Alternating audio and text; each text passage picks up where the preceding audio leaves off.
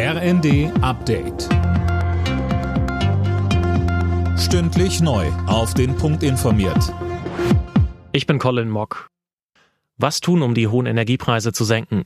Damit soll sich künftig eine Expertenkommission beschäftigen. Das hat Kanzler Scholz nach Gesprächen mit Vertretern von Gewerkschaften und Wirtschaftsverbänden angekündigt.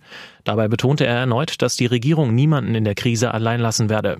DGB-Chefin Fahimi sagte nach dem Treffen, Die Dynamik der Probleme und Herausforderungen, sie überholt uns quasi von Woche zu Woche. Und deswegen ist es wichtig, dass jetzt schnell Entscheidungen getroffen werden, die nach Möglichkeit noch auch in diesem Jahr entsprechende Entlastungen schaffen. Denn es muss uns vor allem zunächst einmal in der ersten Etappe gelingen, ohne größere Blessuren in das nächste Frühjahr zu kommen.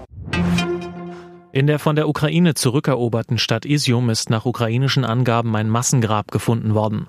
Das teilte Präsident Zelensky am Abend mit.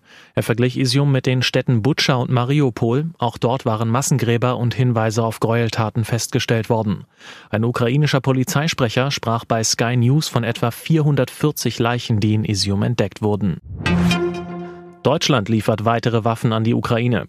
Bundesverteidigungsministerin Lambrecht teilte mit, dass das Land zwei Mehrfachraketenwerfer inklusive 200 Raketen und 50 gepanzerten Fahrzeugen bekommt. Und sie betonte, diese Lieferungen werden die Bundeswehr nicht schwächen. Wir sind weiterhin in der Lage, die Bündnis- und Landesverteidigung sicherzustellen. Und es ist mir wichtig, dass gerade unsere Verbündeten an der Ostflanke sich darauf verlassen können, dass wir unsere Zusagen einhalten. Wir sind verlässliche Partner im Bündnis. Union Berlin bleibt in der Fußball-Europa League weiter ohne Punkt. Der Hauptstadtklub verlor gegen Braga mit 0 zu 1. Zuvor hatte Freiburg 3 zu 0 gegen Olympiakos gewonnen. In der Conference League verspielte der erste FC Köln zwischenzeitlich eine 2 zu 0 Führung gegen Slowacko, gewann letztendlich aber doch mit 4 zu 2.